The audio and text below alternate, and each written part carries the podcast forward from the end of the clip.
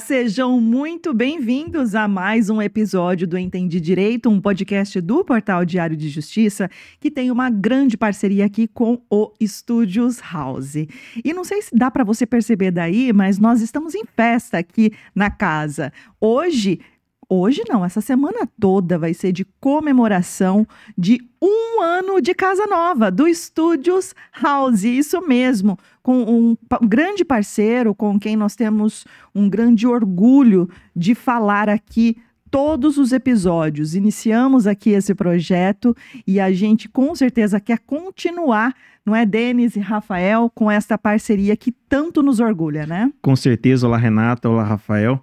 Renata, pra gente é muito prazeroso estar comemorando um ano junto com o Studios House, né? É um parceiro nosso, a gente deseja vida longa, porque por mais tempo que eles ficarem aqui, a gente vai estar junto nessa casa também produzindo o nosso conteúdo. É isso aí. E, Rafael, um ano de casa aqui, o Entendi Direito já está aqui já até antes, né, de ser Studios House, para a gente com certeza também é um momento de muita comemoração. Sem dúvida, e um ano de muito muito crescimento e muitas transformações no estúdio. Depois o Renato vai poder explicar melhor, né? Muitas mudanças e sempre para melhor. Um estúdio inovador que sempre muda para prestar melhor cada vez os serviços. É, e deve ser um grande orgulho também para toda é, comunidade, porque afinal de contas, né, mais um empreendimento aqui uh, ajuda no desenvolvimento da cidade, oferece tantas é, oportunidades e alternativas aí no meio audiovisual. E a gente vai quebrar um, um pouquinho só o protocolo neste episódio, porque merece, né, esse, esta data merece que a gente convide aqui rapidamente a bancada o diretor aqui do Estúdios House, Renato Caetano, ele com a esposa Juliana, que são os responsáveis por este projeto, é, este sonho que já é realidade há um ano, certo, Renato? Exatamente, muito boa noite, meus amigos. Rafa, é, Renata, vamos começar pelas mulheres primeiro, né? É, Renata, Rafael, Denis. É, Para mim é uma honra tê-los aqui na nossa casa. E que já são, hoje, né? São 83 episódios? 83 episódios. Olha só, com esmero, né? Uhum. E o trabalho de vocês tem sido feito. E graças a Deus a gente teve a oportunidade de poder contribuir com esse trabalho e difundir as informações da melhor maneira, como vocês muito bem têm feito através do portal Diário de Justiça. E para a gente é um prazer imenso. E Denis, Rafael, não sei se falo por vocês, tenho certeza que sim. O que a gente tem a dizer aqui nesse momento são duas palavras. Parabéns e muito obrigada por todo esse tempo, pela parceria. E a gente com certeza espera estar com vocês, porque esta parceria só tem a crescer. Rê, é, da mesma forma eu também agradeço, parabenizo vocês pelo trabalho e também agradeço pela confiança no nosso trabalho. É, a gente sabe que praticamente crescemos juntos, né? uhum. né? O podcast Entende Direito é, veio numa caminhada onde antes de nascer o projeto Studios House, né, nós já estávamos juntos e tivemos essa oportunidade de continuar nessa caminhada. E como disse, se eu não me engano, o Denis, é, que vocês vão assistir daqui a pouquinho, é, que os Studios House continuem por muitos e muitos anos e lógico que a gente continue aqui, claro. Com, com... certeza. Ô, Renato, posso revelar uma claro, situação? Por favor.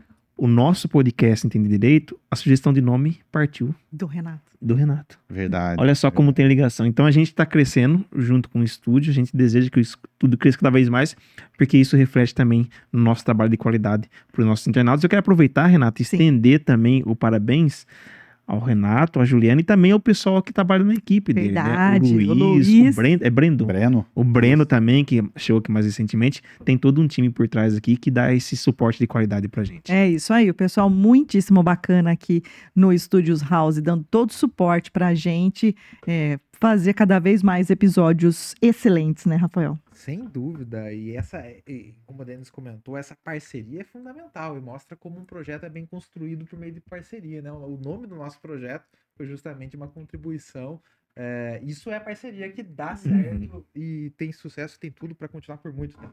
Renato, mais uma vez, muitíssimo obrigada por tudo, estendendo também a Ju, né, lado a lado, né, lado a lado com você aqui nesse projeto. E se você ainda não segue as redes sociais do Studios House, está perdendo, vai lá.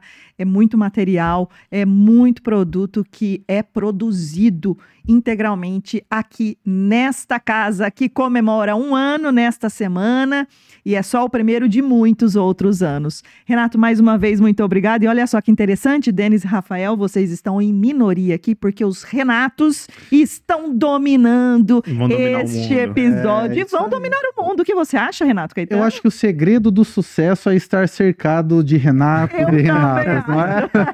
então, meninos, vocês estão muito bem acompanhados. Com certeza. Deixa aqui a minha contribuição, meu carinho por todos vocês, por toda a equipe, que eu sei que vocês têm trabalhado muito, com muito afinco, para trazer as melhores informações e mais atualizadas possíveis.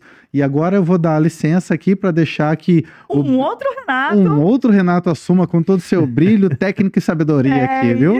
Um abraço, pessoal. Muito obrigado. Obrigada. Um este é o Renato Caetano, diretor aqui do Estúdios House, completando um ano aqui de muitas produções. Bom, Denis, Rafael, hoje o tema é contratos bancários, orientações e cuidados para evitar prejuízos. Quantas e quantas pessoas né, não precisam é, ouvir esses uh, esclarecimentos e orientações, e hoje nós temos a honra de receber aqui não só um brilhante advogado, como tantos que já vieram e tantos outros que virão ainda aqui a essa bancada, né? Mas também porque é um grande amigo nosso. De muitos e muitos anos, de nós três, uhum. né? Trabalhamos por muito tempo com o advogado Fabia, Fábio Renato. Eu ia falar só Renato para a gente dar uma uhum. valorizada no nome.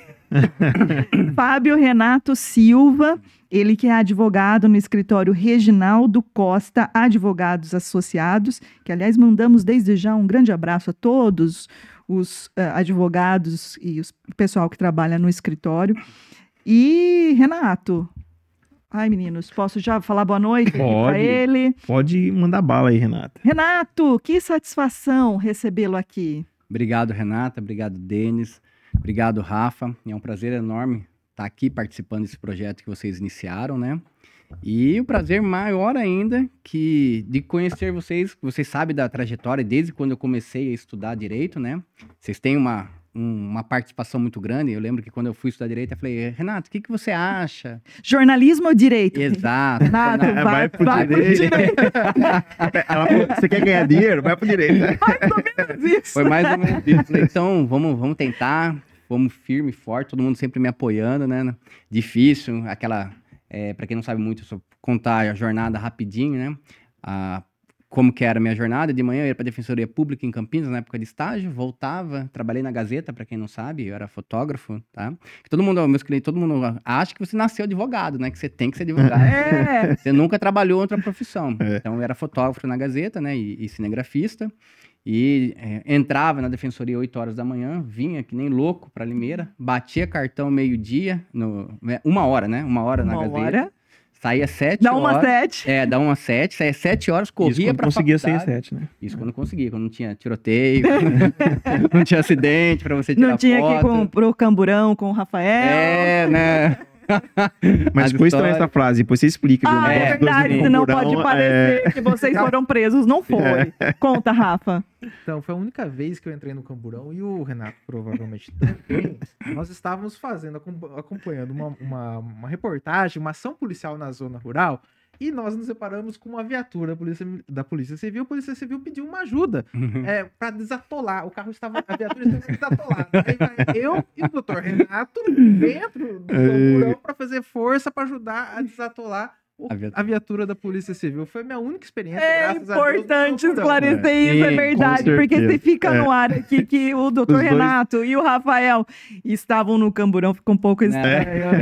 né? Tava ajudando. Polícia Civil. Tanto é que aquele dia só nós vimos criminosos, né? Exato. Olha, policial, só eu e o Renato vimos o. a- a- nós até indicamos pra polícia que o, o bandido tava se escondendo numa região lá. Por fim, eles, o cara escapou. Todo mundo foi pra casa, Sim. águia, e só duas pessoas viram o cara. Eu e o Renato.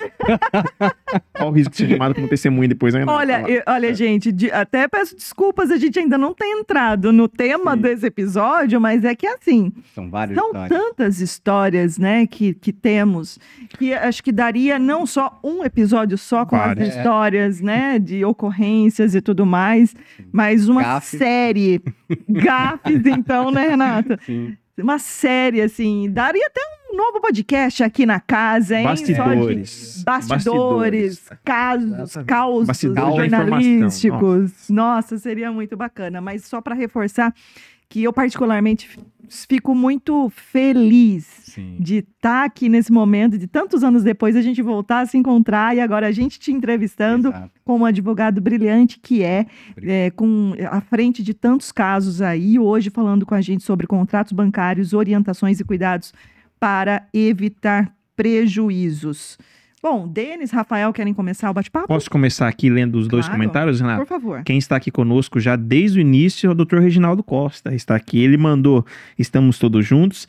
A equipe dele é formada só por influencers. E também acabou de chegar aqui o Celso Antônio Rui mandando boa noite, meus queridos. O Celso Antônio nunca falha, viu, Renato? Não. Todo episódio ele está aqui conosco. É, é um grande orgulho ter o Celso aqui conosco, prestigiando praticamente todos os episódios. Todos os episódios. Eu vou fazer a pergunta pro, pro... O pessoal vai ver que a gente chama muito de Renato, né? né? É, É porque quando a gente conheceu ele nessa, nessa fase de jornalismo, a gente chamava ele de Renato e assim ficou, né? É, Então, mas assim ficou não, era Re, Renatinho, Aí, chama Renatinho. É, então, então é, o É pessoal vai ver. é respeitoso. Na propaganda tá Fábio Renato lá, só que a gente vai que chamar Dr. Renato, É. porque é, é mais É o uma mais coisa mais íntima nossa aqui, né? É. Doutor Renato, o que que um, um correntista ele tem que prestar atenção, tomar cuidado na hora de assinar contrato com bancos? Por quê? Porque muitas vezes ele assina alguma coisa sem ler, depois a contestar acaba não conseguindo reaver as cláusulas contratuais. Então, o que que é necessário para a pessoa prestar atenção? Qual é a sua orientação na hora de assinar o contrato com o banco, seja para qualquer finalidade, empréstimo, às vezes vai fazer algum financiamento. Qual que é a, a- a principal recomendação sua para uma pessoa que vai assinar contrato? Primeira recomendação é ler, né? A maioria das pessoas não conseguem ler, o contrato é gigantesco. Por exemplo, financiamento de casa é, é enorme. É, não dá para você muito negociar com o banco, porque é meio que imposto aquilo ali, ou você é- tem duas opções, ou assina ou não assina. Mas ele tem que analisar, verificar se a taxa de juros é aquela usual, né? Que entra no Banco Central, dá uma verificada se aquela taxa está sendo realmente aplicada para que depois não complique mais a situação, porque a possibilidade de você negociar antes de assinar é muito maior do que você querer renegociar, rediscutir essa vida, essa dívida posteriormente, depois que já assinou. Então, a qual é a precaução? É, primeiro você verifica se está tudo certo, pede uma cópia, isso eu falo sempre para meus clientes, pede uma cópia após assinar o contrato, para que você já tenha esses documentos em mãos, para que você não tenha que pedir no- depois do banco. Tem como pedir? Tem. É só entrar em contato com o banco, solicitar uma cópia, mas normalmente os bancos, eles é, é muito burocrático, é mais difícil você conseguir uma cópia, eles falam que já te entregou. Então, normalmente você consegue só na justiça pedindo para que apresente o documento ou que você tenha comprovação de que você solicitou o banco e o banco não te forneceu, para daí sim, um advogado puder, a, poder analisar se tem alguma coisa abusiva, se não tem, se está dentro das taxas, se não está. Mas é a primeira coisa que tem que verificar é se está dentro do padrão. Se, é lógico, coube no seu orçamento. Você está aquele desesperado e você depois querer discutir é um pouco mais complicado. Então, tem que tomar muita precaução na hora de assinar, então, o contrato. Tá na dúvida? Contrata um advogado, conversa com ele primeiro, vê se aquilo ali... Se acha que aquele juro está muito abusivo ou não concorda, tenta em outro banco, tenta conversar com outra instituição de financiamento para ver se você consegue abaixar um pouco ou negociar ali. Depois fica, eu entendo, no meu entendimento, fica um pouco mais difícil você conseguir reaver a situação. É possível é, é, levar esse contrato para um advogado ver antes, é, antes de assinar? Porque penso que, como você também disse na, na sua resposta, é complicado depois, Sim. né? É, existe essa possibilidade? É algo que as, que as pessoas fazem é, de forma. É comum que as pessoas façam isso? Creio que não, até Não. porque, né? hum, E é realmente muito difícil para pra, as pessoas, no geral, compreenderem um contrato, né, gente? É, Sim, é muito difícil. a é, gente não consegue interpretar tudo que tá ali. Normalmente, quando o cliente vai assinar o contrato, né? Normalmente a gente fala que o contrato já é de adesão, que você não tem muito o que conversar ali. Ou você aceita ou você aceita. Então, o que, que o- normalmente o gerente fala? Olha, esse contrato é de dentro do banco, não pode sair. Se que você quiser trazer esse advogado aqui, você traz, ele lê aqui. Mas, se você vai ler um contrato, né? Se você vai assinar o contrato, independente de eh, eles fornecerem uma cópia ou não, você tem que ter. Então eu falo para meus clientes, falando, meu, não vejo por que não te fornecer uma cópia antes para que você analise, antes de você assinar. Então hoje está muito claro isso, que não tem nenhum problema você fornecer uma cópia para que a pessoa leia, para que a pessoa entenda, veja se concorda com a cláusula ou não. Joga no Justamente- chat, G- chat, chat, Chat GPT. Se tá tudo certo É. ali. Então, assim, hoje já existe, já tá mais difundido essa, esse, essa questão do contrato. Então a pessoa fala, não, deixa mesmo que ela não saiba nada, ela deixa eu ler. Às vezes lê, dá uma olhada meio por cima, mas ela acaba lendo para que não faça, não tenha nenhuma receita de bolo, nenhuma coisa absurda ali, antes de assinar o contrato. Ah, mas eu quero que o advogado, normalmente a pessoa que vai pegar um financiamento muito grande, né, de valor alto, ela sim, ela pede, normalmente o gerente acaba concedendo porque é um valor é, vultuoso. Então, leva o advogado, analisa o contrato, mas em via de regra, ele já sabe mais ou menos qual vai ser o valor da parcela, o que está sendo é, colocado de garantia no bem. Então, é mais uma questão, vamos falar assim, de garantia de bens, tá? Normalmente, no- esses contratos mais é, difíceis são mais de financiamento, mas também não tem muito segredo, né? Deu a casa de garantia, o banco vai fazer é, a hipoteca da casa até houver a quitação total.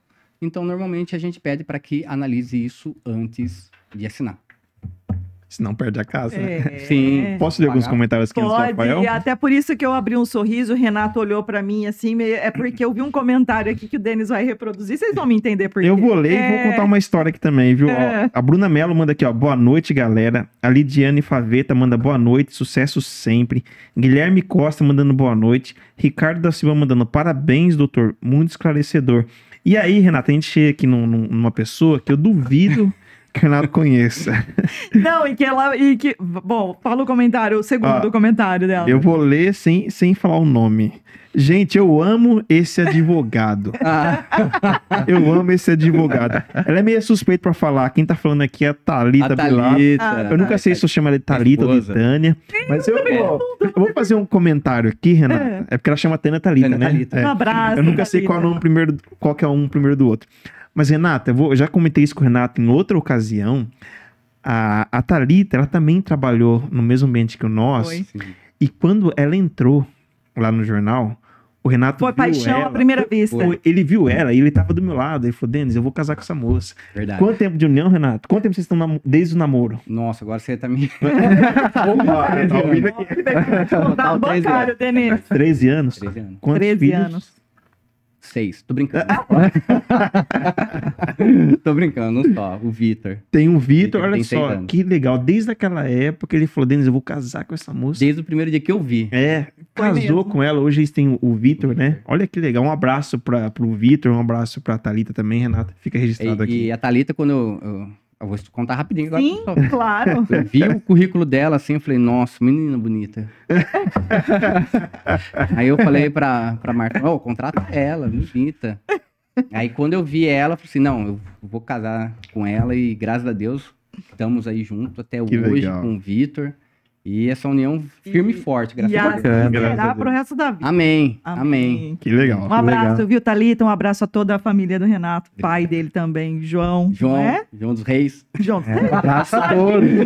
Só gente, Só gente conhecida, né? Gente com gente nome muito boa. bom, Tamo sobrando aqui, sobrenome bom. Exatamente. Tá sobrando. É isso, Rafael? Exatamente. Vamos falar, um pouco- voltar um pouco falar de contratos, né? Quando a gente fala de contratos, geralmente a gente imagina uma relação de obrigações e deveres de ambas as partes, e isso é muito do direito civil, né? Mas tem uma outra relação aí, eu queria que você explicasse é, exatamente essa relação do consumidor. Hoje é uma relação de consumo, esses contratos? O advogado, quando atua em causas é, com os bancos, o Código de, de, de, Defesa do Consumidor dá o amparo necessário para tratar o, o, o, consumidor de uma maneira diferente, porque assim é uma, é uma disputa de poderio econômico totalmente diferente. O banco tem um, um porte econômico muito grande de um, de, de, um cliente, né? Como que hoje o, o, advogado lida com essa situação e o Código de Defesa do Consumidor? Sim, já está reconhecido né, que há uma relação de consumo com o banco e com o cliente, né? Sendo reconhecido, normalmente, mesmo que não tenha, a gente pede a inversão do ônus da prova para que seja reconhecido como consumidor, justamente para facilitar a defesa do insuficiente, que no caso é o consumidor, a, o correntista. Então, isso tem facilitado muito, tá? Porque é muito difícil você pedir para um contrato para o banco, ele fala assim, não, já te dei, mesmo que não tenha dado, fala, tá aí com você, essa assinatura é sua e acabou, não tem como você discutir com o banco. Fazendo essa inversão do ano da prova, você consegue facilitar a defesa, tá? E você consegue, por muitas vezes, a condenação do banco, porque ele não tem argumento suficiente para justificar tal atitude, uma negativação, um contrato indevido, um empréstimo indevido que seja. Então, é, isso ajuda muito para que a gente consiga pedir, pleitear isso na justiça e consiga comprovar que aquele contrato não foi ele que assinou, que aquela negativação não é devida. Então, isso tem sido aplicado e reconhecido, isso não, não tenha dúvida. O, Renato, posso fazer um adendo aqui? Ele comentou a questão da assinatura de contrato, e a gente, como a gente trabalha com bastante informação, inclusive de bancos, a gente já reparou algumas, algumas decisões onde o banco fala, não, tá aqui a assinatura. Aí passa na justiça por, por análise de perito, o perito contesta, aquela a, a, atesta que aquela assinatura não é do corretista, não é do cliente. Acontece muito isso, o pessoal fraudar a assinatura, o estelionatário, Aliás, até a selfie. Até, é, é, exato, até o que eu, que eu ia comentar agora, né? Que ele citou uh, sobre assinatura de contratos, né? E muitos também, casos de muitos idosos, Tem. né? Que têm caído é, nessa... Caído não, se deparado com essa situação, Quando né? Veja, chega uma Vê conta, né? Não... Na verdade, chega um valor. É. Né? Ele fica feliz achando que 13 terceiro. Oh, ganhei na Mega Sena, sei lá, alguma coisa Acha assim. algum benefício. Exato. E acaba usando aquele. E aí começam os descontos, os descontos, e muitas vezes não toma atitude e, na hora. E tem o advento da tecnologia, bem lembrado pela Renata, hoje tem muito banco digital. Então é? você não tem um banco físico, então eles falam assim: não, tá aqui, ó, ele fez uma foto, fez uma selfie, mandou assinatura digital e tá aqui. Sim. Tem muita fraude nesse sentido, até por essa questão que a Renata falou, a pessoa do nada tem um dinheiro na conta, fala, mas não pedi nada, né? Tá aqui. É, é complicado, porque assim, eu vou citar um caso de um senhor que ele tinha, ele viu que estava sendo descontado 12 reais da conta dele e tinha um valor numa outra conta que foi depositado, que não era a conta que ele recebia o benefício. Ele falou, nossa, 12 reais, depois outro mais 25, depois outro mais... total dava uns 57 reais que era descontado.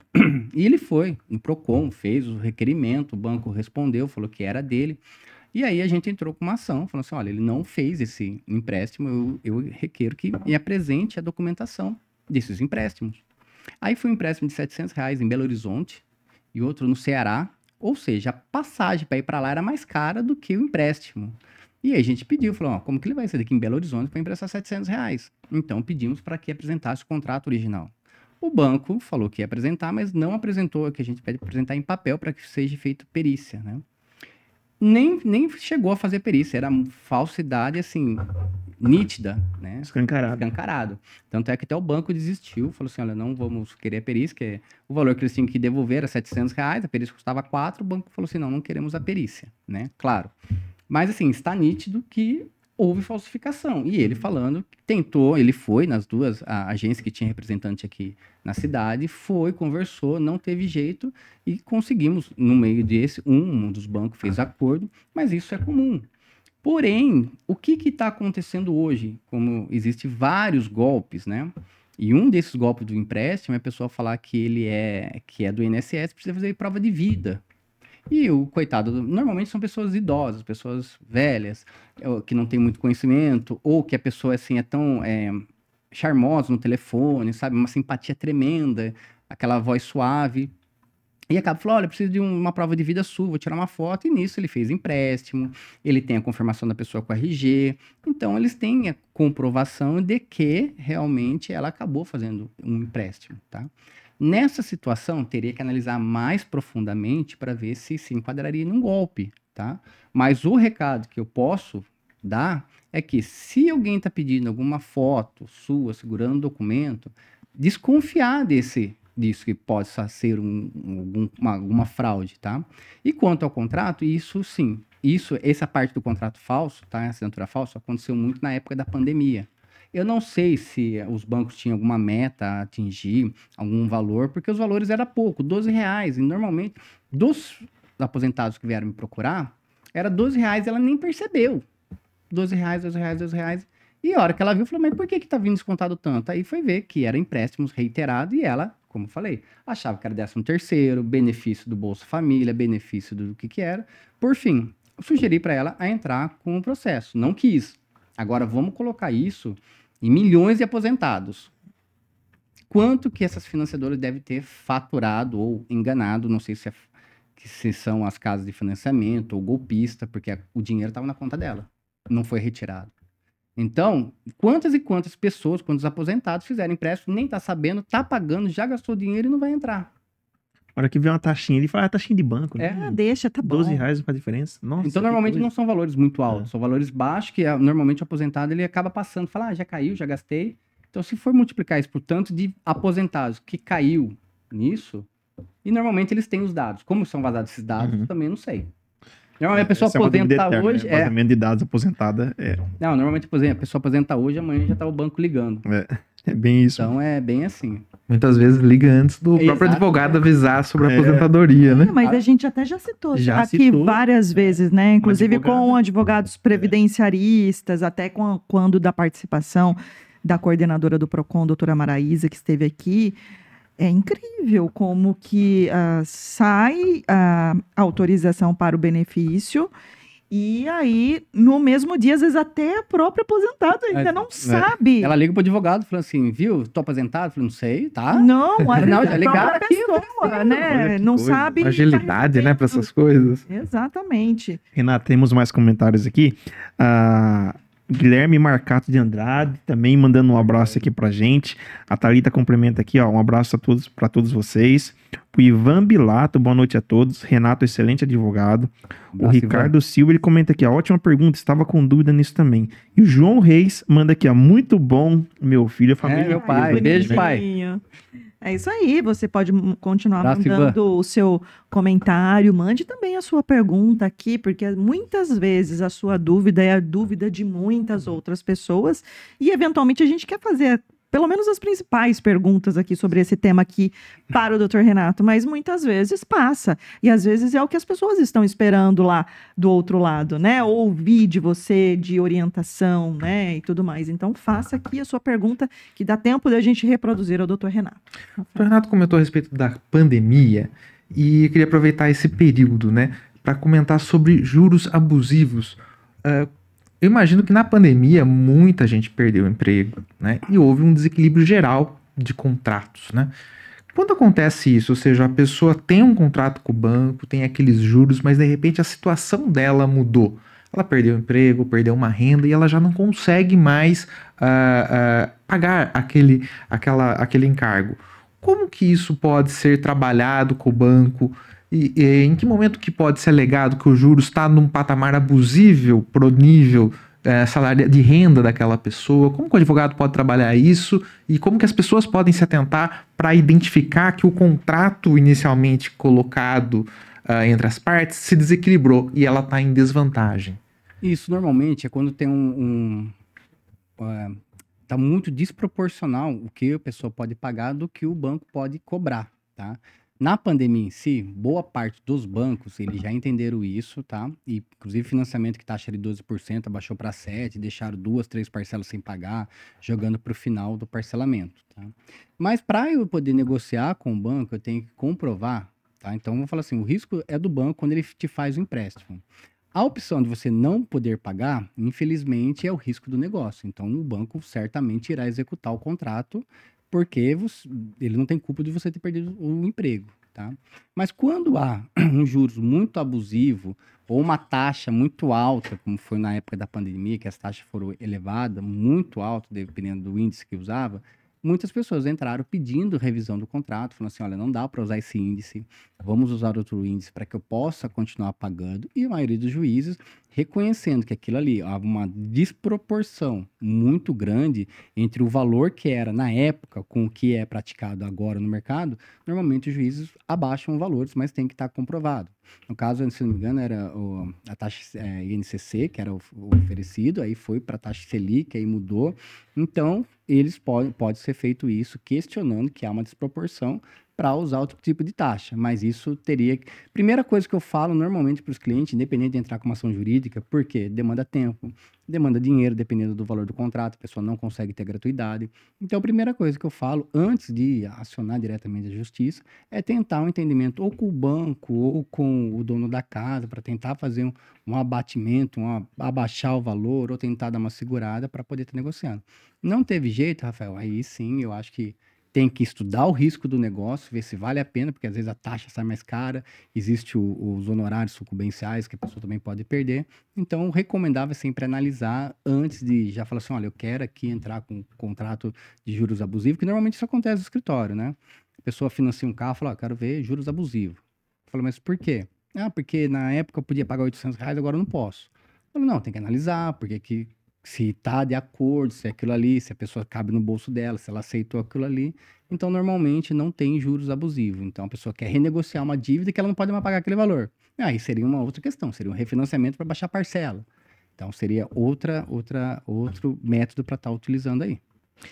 Este é o Dr. Fábio Renato Silva, ele está falando conosco neste episódio sobre contratos bancários, orientações e cuidados para evitar prejuízos. Ainda temos muitas outras perguntas aqui a fazer ao Dr. Renato sobre este assunto, mas antes a gente vai rapidamente mostrar aqui algumas imagens do estúdio Studios House, que está comemorando um ano de existência aqui, um ano de casa de produção de materiais audiovisuais. Acompanhe.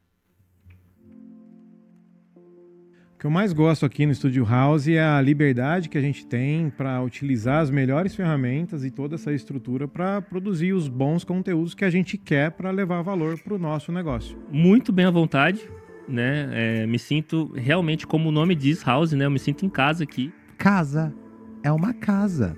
É uma casa para mim, entendeu? Tanto que eu tô convivendo muito aqui no estúdio, né? E olha que eu nunca imaginei, hein? Era só para durar um mês. A grande maioria gosta bastante. Os episódios que a gente vem fazendo são de relacionamento com os clientes e a gente busca valorizar demais os nossos clientes. Então a gente escolheu um lugar que eles também se sentissem à vontade, se sentissem valorizados por estar aqui. E a grande maioria sai daqui elogiando, sai feliz e contente com a experiência, né? A grande maioria nunca tinha gravado podcast, vem aqui e consegue ter um ambiente positivo e de aprendizado, né? Mas o estúdio não sai mais da minha vida. Já chegamos no de número 80. Somos o podcast aqui da casa mais antigo. E tem gente que tá ali quase juntinho, mas não tá não. A gente consegue aí, vai chegar no centésimo episódio logo, logo. E quem sabe no milésimo aí. Renato, sem palavras, né? Um cara alto astral, sempre bem, sempre bem humorado. E é um cara que eu literalmente virei fã, porque. Não só porque ele é cantor, aquela. brincadeira, brincadeira. É, é, um cara que eu virei fã é, como profissional, e assim, eu posso dizer que eu já divido esse sonho como se fosse meu, assim, também. E a Ju, cara, a Ju não tem o que falar, sem palavras. Uma mulher virtuosa, determinada. É, manda em todos esses meninos aqui, viu? É a Ju que manda aqui. E o que eu tenho para falar é que, Ju, você é acima da média, continue, porque você inspira é, muito a gente. E o que eu posso dizer também é que, assim, num geral, sempre que a gente vai gravar, a gente fica muito à vontade aqui. Então, essa parte de direção de vocês também, isso deixa a gente muito à vontade para trabalhar, muito à vontade para fazer os trabalhos e com certeza é isso que faz a gente gostar no final. Não só recomendaria, como recomendo. Quem estiver pensando em gravar qualquer tipo de conteúdo, venha para o Studios House que você não vai se arrepender. Eu sempre recomendo essa casa aqui. Nossa, me sinto num tapete vermelho, só que um pouquinho mais, mais claro. Mas toda vez que a gente chega aqui, sempre tem alguma mudança. Então, eu amo. A infraestrutura é excelente. O ambiente, a iluminação, é tudo muito bonito. E o podcast, se vocês acompanharem do primeiro podcast até o último, é um local onde tem melhorias constantes. Aqui tudo é melhorado de tempos em tempos. Eu moro no centro, eu demorei acho que três minutos para chegar aqui. Na verdade, o meu sobe aos domingos, mas eu gravo às quartas-feiras. Mas eu tô ficando aqui quase a semana toda, né? Eu respondi dessa forma porque eu achei que ficou bom.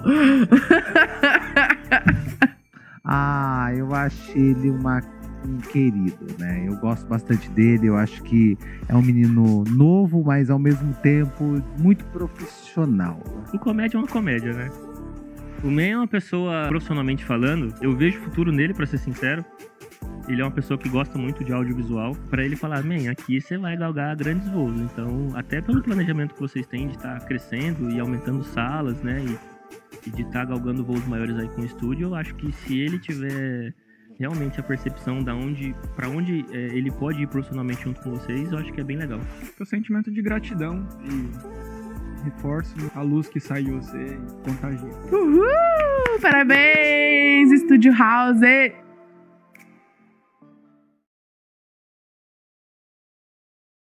Muito bom, muito, Muito bom. bom.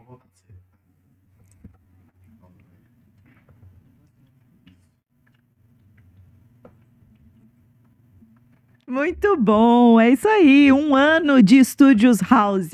E que bom que a gente encontrou com o Renato, com a Ju e com o Estúdios House. Se você ainda não conhece, não sabe o que está perdendo. Certo, Denis? Certo, Rafael? Que bacana. Com certeza, Renata. Muito legal esse vídeo aí e a gente conseguiu entender bem a mensagem dos outros parceiros que atuam aqui no escritório e espero que o pessoal de casa também tenha compreendido a noção do que é fazer podcast aqui no Studio House. É isso aí. E agora voltamos aqui ao nosso bate-papo com o doutor Fábio Renato Silva, ele que é do escritório Reginaldo Costa Advogados Associados. Eu tinha esquecido, Denis, de falar que ele também preside uma comissão na OAB Limeira, né? O doutor Renato, ele é presidente da comissão de prevenção às drogas e afins. É isso aí, né, Renato? Sim, sim. Eu sou presidindo, estamos vendo algum projeto para já começar a divulgar de prevenção de droga e estamos tentando trabalhar. Né? A gente tem que sempre estar tá trabalhando pelo próximo, tentando é, prevenir das drogas, e isso é muito importante, tanto para a OB, tanto para as pessoas, né, que não sabem a importância da OB que tem para a sociedade, e os advogados, né, que a gente normalmente, o Dr. Márcio, um abraço Dr. Márcio, pede muito a participação de todos, né, e sempre ele, sempre muito solícito, sempre estamos participando e tentando fazer o melhor possível, né, então você que é advogado ou precisar de alguma coisa da Casa dos Advogados, estamos aí sempre à disposição. Isso aí, muito bom. Dê. Renata, mais comentários aqui, ó. Temos o Roberto Nunes mandando palminha, o Daniel mandando boa noite, parabéns a todos. A Tânia Bilato fala aqui, ó, Renata Reis, sempre ah, linda. Ah, muito obrigada. São seus olhos. Chega mais perto, tira essas luzes. Tânia, um abraço, viu? Temos aqui o Anderson Ferreira mandando boa noite. Maria Eunice Martins, conhecido como minha mãe, mandando é boa verdade, noite aqui, sucesso. Um abraço, Maria Eunice. O Amauri Jamasco Lorenzetti mandando boa noite a todos. E acabou de chegar uma pergunta aqui, Renata. Vou reproduzir essa pergunta para o doutor Renato. Doutor Fábio, fiz um contrato de financiamento imobiliário, mas por motivos pessoais não consegui continuar pagando as parcelas. Eu perco tudo que já paguei? Bom, essa é uma pergunta é muito comum, né? Esse é. tipo de pergunta e um medo gigantesco, né? De quem. Uhum. É uma né? pergunta muito difícil, porque assim, depende muito de quanto tenha, já tenha pago. É, existe a possibilidade dela fazer, tentar fazer uma portabilidade deste financiamento para uma outra instituição. Mas assim, se eu fiz um financiamento, não paguei, sim, infelizmente vai perder a casa, tá? Como que vai ser perdido? Vai para leilão, eles vão fazer o edital de publicação, vai fazer uma avaliação. Existe um prazo para você estar tentando negociar com o banco, mas vamos dizer assim, no caso hipotético, não sei qual que é o caso específico, tá? Ah, estou com uma parcela atrasada, tenta negociar com o banco. Duas, vamos tentar negociar. E aí chega a orientação do advogado, talvez seja o caso. Olha, eu já paguei é, 50% da casa e não tenho mais condições de pagar. Tenta vender ela, tá? Ah, mas eu vou perder muito. Tenta vender ela, quita a casa para não perder tudo tá? Porque a possibilidade de perder total da casa que pagou, né, ou o valor que pagou, isso é muito grande. E infelizmente E chega, acontece. e chega mesmo, né? Chega. Esse ponto, né, Renato? Infelizmente Porque- chega. Não, até porque as pessoas talvez não queiram acreditar que vão perder às, às vezes. Falam, não, vou, vou ficar aqui, né? Ninguém, vai me tirar, minha daqui casa, é e um tudo mais. Mas não tem jeito. Isso pode sim acontecer. É, normalmente as pessoas falam assim, não, mas é, a casa é o bem empenhorável, né? Que não tem um conhecimento técnico. Mas é assim, desde que você não dê a casa, ela não seja a origem da dívida. Se a pessoa deu a casa de garantia pro financiamento, infelizmente não tem o que ser feito, tá? Claro, tem como tentar negociar, se ela foi citada, se tem algum problema, mas em caso hipotético, olha, não tem condições, não paguei, parei de pagar, vai levar para o judiciário, talvez tenta negociar um pagamento à vista de um valor próximo, mas se não pagar, infelizmente, a casa acaba sendo sim. Posso colocar um, um- uma, Claro. uma situação aqui também relacionada ao tema? Antes, porém, vamos dar aqui um abraço pro Murilo Barbosa, mandando a Renata é fera, abraço a todos, Deus abençoe. Um abraço para você Obrigado, também, Murilo. Murilo. É, a gente falou aqui num, num- caso é, onde a pessoa possivelmente fez o financiamento da casa e já está morando na casa. Mas tem também um caso, Renato, por exemplo, a pessoa financiou um apartamento e ele não, foi entregue ainda, sabe? Está em construção, vai ser entregue daqui dois anos. E, e antes de ser entregue, ela não, não consegue mais pagar. Aí ela perde o dinheiro também. Não, Mesmo antes dela entrar no apartamento. Nesse caso, se ela não tem condições de pagar, vamos supor, ela comprou na planta, tá? Uhum. E resolveu desistir. Tá, não quero mais, por N motivos, porque não tem mais dinheiro, porque separei do marido. Ela pode pedir o distrato do- da unidade, da- do apartamento, tá? Então, como que é feita o distrato? Quando a pessoa fala assim, eu não quero mais porque eu não quero, independente do motivo, para a construtora. Normalmente, a construtora pode reter de 10% a 30% do valor que ela já pagou e devolver o restante, tá? Normalmente ela devolve, ou, é, ou agora já existe a lei para devolver, que ela pode devolver de forma parcelada. Mas quem foi anterior à lei, que eu não vou lembrar agora de cabeça, normalmente o juiz pede para devolver de uma vez só. Tá? Vou citar um exemplo que é um apartamento que era para ser entregue em 2018, não foi entregue. Passou os 180 dias, a pessoa precisando, ela entrou, falou assim: olha, eu quero fazer o distrato da unidade. Entrou na justiça, porque não entregaram o apartamento no prazo certo. O juiz reconheceu e mandou devolver 100% do valor que havia pago com juros e correção. Desde danos morais também ou não? Ou a ação não, Não. pediu os danos morais? Não, normalmente a gente pede, mas o juiz não concede, ele só dá a devolução normal.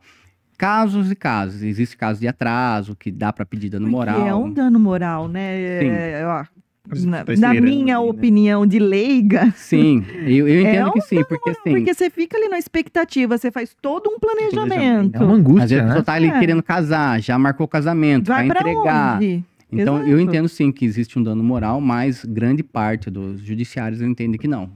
Né? Teria que entrar só com uma ação Que haveria, no caso, um, um suposto enrique- enriquecimento. Também, também. Mas assim, eles entendem que, olha, foi desfeito de extrato, estamos devolvendo o valor. Então, existe a possibilidade de pedir, sim, tá? Não, não vi ainda, assim, das ações que eu entrei, nenhum juiz, já vi em sentença que o juiz dá dano moral, sim.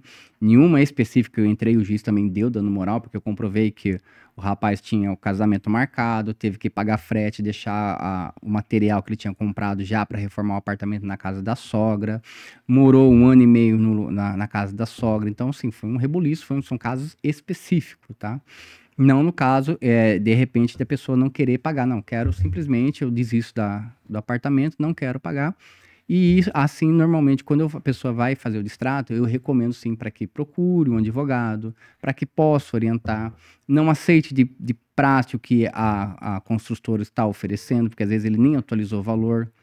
Normalmente pode acontecer da, da construtora só falar assim: olha, você pagou 50, então 50 tá tudo certo. Tá, mas tem que atualizar os valores, tem que ver. Tem a taxa de corretagem. Antigamente não tinha taxa de corretagem, hoje já é reconhecido. A taxa de corretagem não envolve com o financiamento. Ah, mas eu contratei e já fiz o financiamento com a caixa. Posso fazer o distrato? Se não houve entrega, sim, pode fazer o distrato. Envolve mais uma outra série de, de coisas, né? Mas teria que analisar o, o contrato em si. Com tantas obras que tem na cidade, Uhum. então isso sempre vem essa pergunta: posso desistir? Pode. Então não tem nenhum problema. É só requerer o distrato com a construtora, né? É, comprova quanto que você pagou e aí soma todos os valores. Se a construtora não aceitar aquele distrato, você pode aí, no caso, ingressar judicialmente, tá? Por quê? Por que, que eu falo isso? Porque você pode fazer de forma extrajudicial, não tem nenhum problema. Você liga para a consultora, fala: olha, eu sou advogado, olha, tem isso aqui, você sabe que vai ver condenação, aí vai ter mais 10% de honorários, então vai ficar mais caro para a construtora. Vamos chegar num acordo? Tá, já resolvi muito problema sim. Liguei para a consultora, fechamos e tudo bem. Então, vale a pena sim não aceitar. É mais rápido também, né, Renato? Depende da consultora, mas é assim, normalmente é mais Não, rápido. é, sim, é, com certeza. Comparado, né, ao trâmite Não, sem dúvida, muito mais rápido. Porque até ser citada, a empresa contestar, apresentar contestação. Então, ela sabendo que a pessoa já quer desistir. Então, olha, já vamos encerrar aqui, vamos fazer o contrato no jurídico, a gente vai encerrar aqui, todo mundo sai feliz e eu acho mais viável também. A gente percebe que o banco é implacável na, na hora da cobrança, mas tem determinadas situações que, que, o, que o, o cliente, o, né, quem fez o contrato, tem que ficar também esperto para não perder dinheiro. O Renato estava contando para gente, eu queria que ele explicasse agora para todos, uma questão envolvendo busca e apreensão de veículo, né? Que depois de uma etapa você pode solicitar um dinheiro, geralmente que os bancos não avisam para para pessoa que ela tem esse direito. E é claro que o banco fica com o dinheiro para ele. O banco avisa quando tem conta pagar, né? Exatamente. exato. E aí eu queria que vo- você pudesse explicar pra gente, nessas situações, explica a situação e o contexto e quando que a pessoa pode Claro. entrar com a ação com- contra o banco. É, eu tava até conversando com o Rafael fora, né? Que se você for ver hoje, tem muita casa de leilão de veículos, né? E na média que eu tava tendo uma, aproximadamente quase 200 veículos por dia, em todo o Brasil, né? Aqui próximo à cidade também tem uma casa de leilão muito grande. E como que acontece, né? Eu fui procurado por um cliente que ele pagou mais de 50% do veículo. E ele não conseguiu pagar, deram busca e apreensão, ele achou que, não, vou atrasar duas, três parcelas, depois, na hora que resolver a situação, eu, eu pago tudo. Mas como que os bancos estão agindo hoje em dia? Na busca e apreensão de veículo, antigamente você colocava o nome da pessoa e já vinha se estava com busca e apreensão. Hoje o banco está colocando segredo de justiça, você não consegue saber se eles estão com... Ah, não dá para agir não dá pra- preventivamente. não dá para agir É preventivamente. uma estratégia deles, então. Sim. E hoje o banco está mais esperto. Antes, ah, atrasou 10 prestações, beleza, a gente vai dar busca e apreensão. Hoje em dia, duas prestações, uma, eles já estão dando busca e apreensão. Nossa, Sim. Inclusive, tem um caso, escritório, que atrasou uma prestação uma e apreensão. prestação. Gente, que coisa, né? E ele ficou sabendo, gente, porque o banco ligou cobrando. O banco, não, uma- um escritório de advocacia ligou para negociar a dívida. Que já sabia que teve, a dis- que já sabia que teve a busca e apreensão Mas, distribuída. Renato, é, é, é, é correto, é, assim, atrasou uma e não tentar o banco não entrar em contato para ver Depende, né? Tem cláusula no contrato agora, tá, tá inserindo. que permite que sim. a partir de uma inadimplência. Ah, então Por tá que é bom tudo ler, no né? contrato. A gente volta ao Olha, início ó, do episódio. Normalmente, Leiam o Importância de ler o contrato. contrato. E normalmente a comunicação pode ser até por WhatsApp, algum meio de comunicação que ele tá ali. Então pode. Então, nesse caso, tinha duas, eh, tinha uma parcela de busca e apreensão, não chegou a apreender o veículo, houve purgação da mora. Mas como que funciona Houve o nesse caso? Purgação da mora. Quando você. O que que é purgação da mora? É, eu tenho que pagar, quando dá busca e apreensão, eu tenho, vamos supor, 10 parcelas de mil reais. Para que o banco não dê busca e apreensão, Tem que pagar você vai lá, tem que pagar tudo. Então é complicado. Então já chegou o cliente e fala: Não, mas eu pago essas duas e a gente negocia para retirar o carro. Não tem conversa com o banco. O banco falou assim: Não, deixa o carro aqui. Se você não pagou essas três, não quer dizer que você vai pagar. Agora você tem que pagar tudo. Tá? Bom, mas aí como que acontece? Que muita gente não sabe, tá? E quando esse cliente me procurou, ele já tinha pagado mais de 50% do veículo. Atrasou duas ou três prestações, deram busca apreensão, levaram o carro. Falou, e agora, doutor? Eu falei, não, então vamos somar, quanto que você pagou? Como ele tinha pagado quase 60% do carro, o carro, por lei, ou ele vai para leilão ou venda direta. O que, que é o leilão? Leva para casa de leilão, quem der o valor maior, arremata o carro e leva embora. Paga as taxas do leiloeiro, 5%, a taxa de pátio e tudo. Ou venda direta. O que, que é venda direta? Ele vende para as agências, para o pessoal que revende carro, se tem interesse, o parceiro dele. Se tiver interesse, ele faz a venda direta, vende aquele carro para aquela pessoa. Então, vamos dizer que o carro foi para leilão. Tá? O carro foi para leilão e ele foi arrematado por, cinco, por 60% do valor tabela. Ele tem que pagar, o cliente tinha que pagar para o banco, vamos dizer assim, 20 mil, foi arrematado por 50, certo? Uma, ele, resumidamente, pagando o valor que ele tinha para o banco, ainda sobrou 40, 20 mil reais para ele. Esses 20 mil reais que sobrou para ele, o banco ficou quieto, falou, não, não falou mais nada. Aí você entra com uma ação que chama ação de prestação de contas. Ó, peraí, por quanto você vendeu? Quando que você vendeu? Tá? É, pagando as taxas do, do leiloeiro, porque normalmente quem paga as taxas do, do- do leiloeiro é o arrematante. Quem arrematou paga os 5% do leiloeiro, paga a diária do pátio, paga tudo.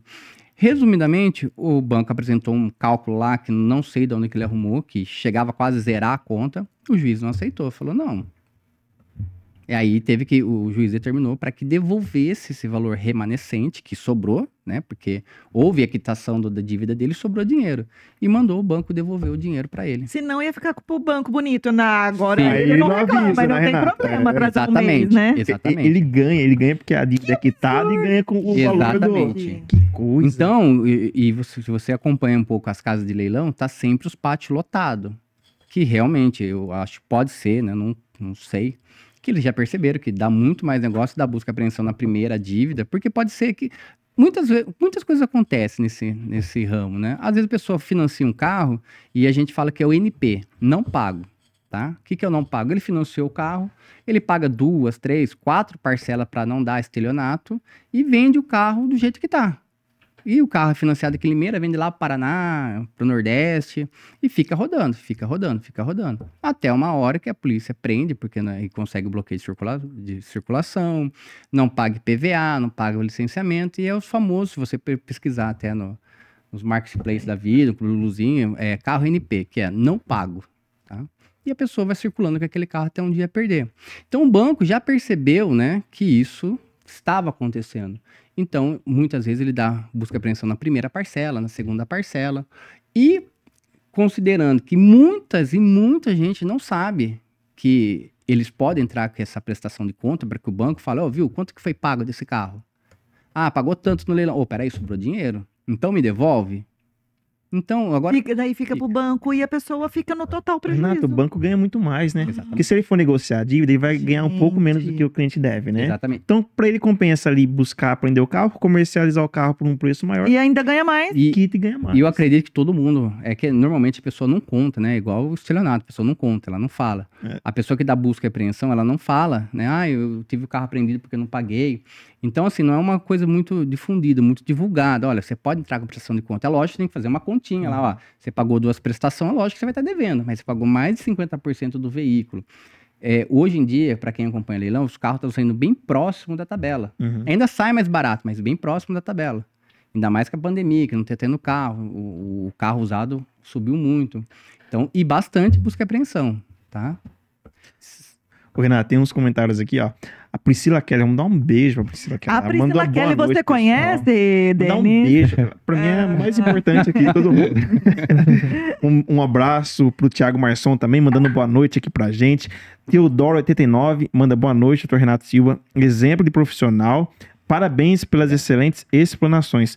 O João Reis, Renato, ele comenta aqui, só que quem tá mandando a mensagem é sua mãe. Como que chama sua mãe? Lourdes. Dona Lourdes, ela fala aqui, ó. Boa noite a todos. Meu filho, muito orgulho. Ai, que Obrigado, bacana. mãe. Te amo, viu? Amo vocês, viu? E o Reginaldo Costa manda aqui, ó. Excelente dica. Posso fazer um comentário depois? mesmo, porque, olha, eu vou falar por mim, eu não, não sabia disso. Eu também não. Eu não tinha a menor Também não. ideia. Isso é muito bacana, porque assim, é claro que a gente sempre tá falando aqui, até em vários episódios, sobre golpe, sobre os idosos que precisam prestar atenção, mensagem que chega, telefone que chega, não, não mande dados. Ninguém pode pedir dados pessoais por telefone, por mensagem, por e-mail. Não clica em links suspeitos e tudo mais. Isso, assim, a gente. E Sim. tem que continuar falando, porque, a- né, sempre falando sobre esses, esses temas.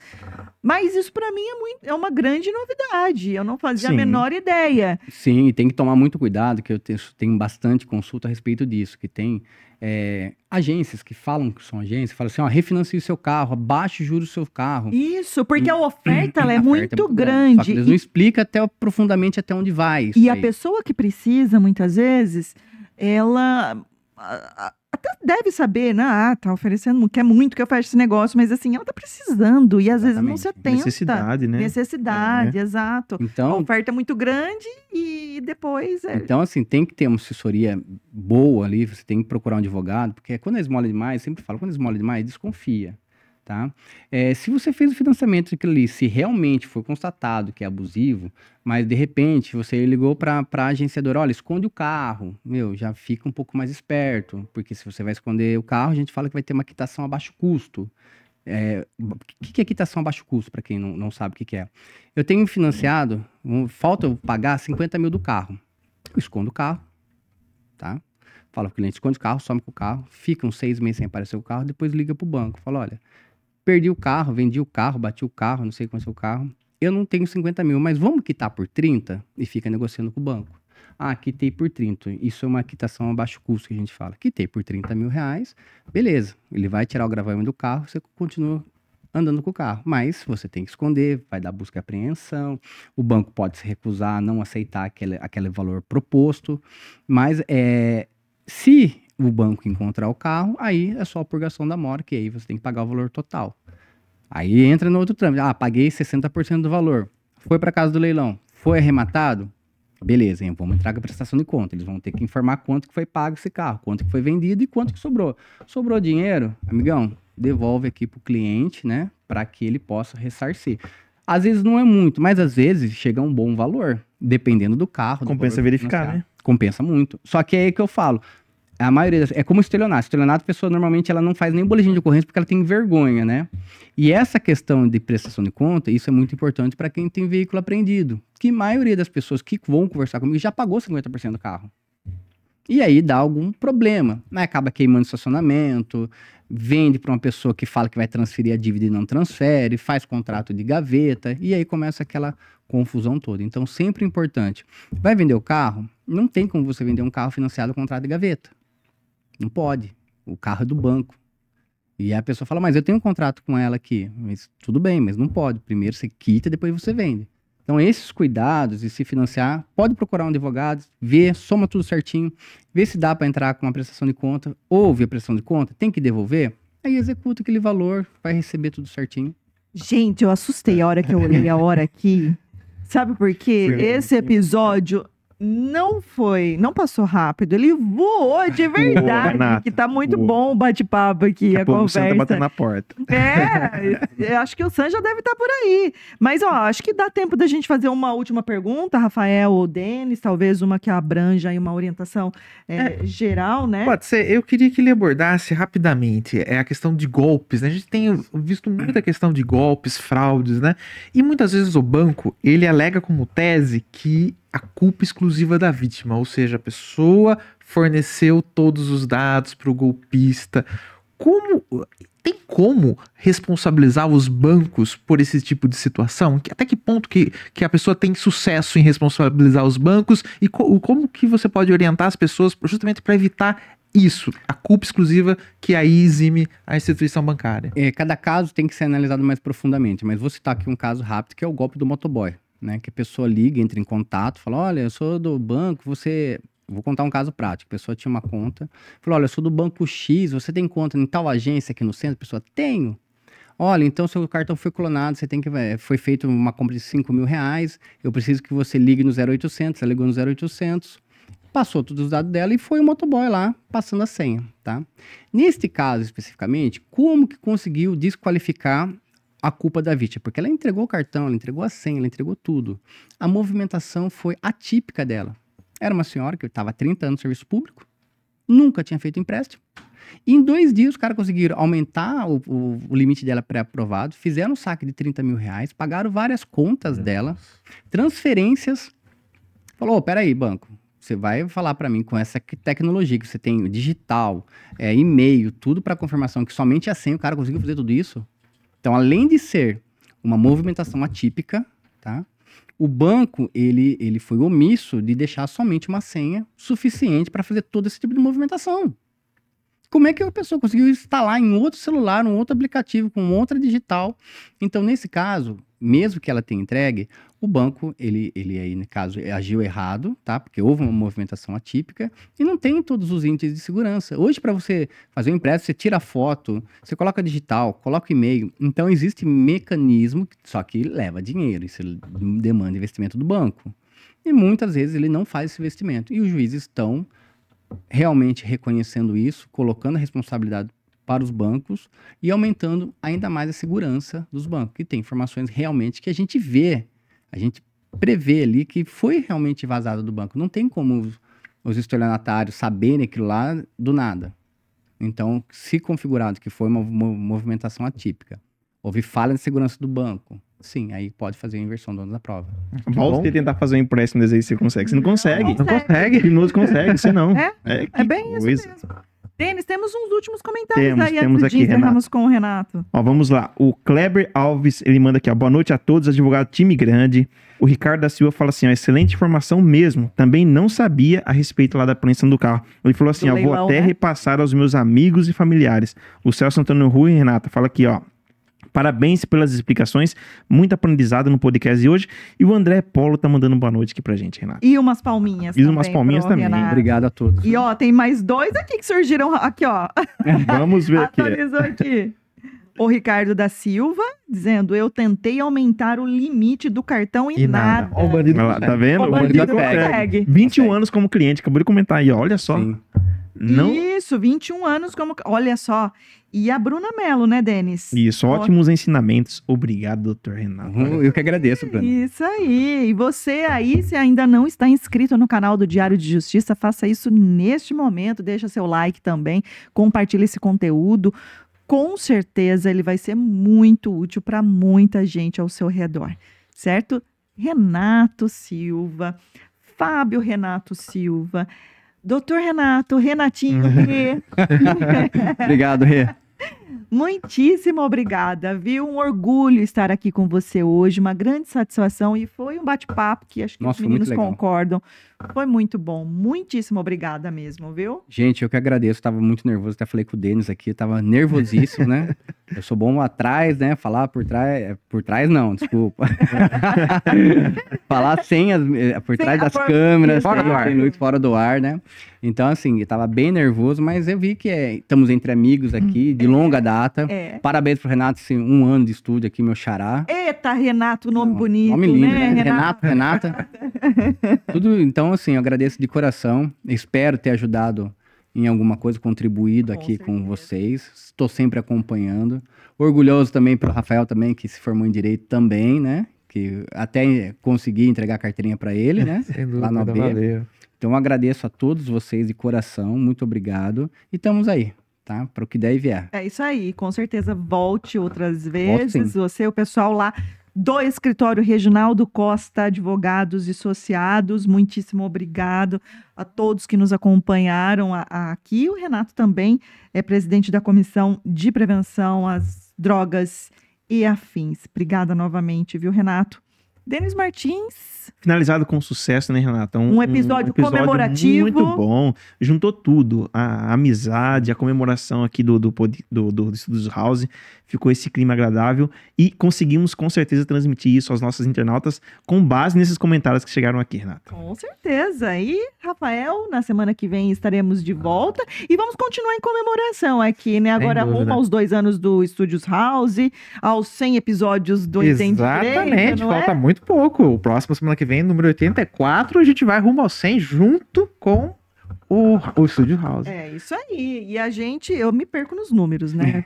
Qualquer, seja em qualquer situação, números não não gostam de mim e é recíproco. Então, tava, tinha esquecido o número de número 84. Esse aqui é o 83. Esse é o 83. 84 é o próximo. E no 84 a gente volta a se ver, então. Logo mais, este conteúdo também estará disponível no Spotify. É, ele também fica disponibilizado no canal do Diário de Justiça, aqui no YouTube, tá bom? E a gente volta a se ver, então, na próxima quarta com um novo tema e novos entrevistados. Até lá!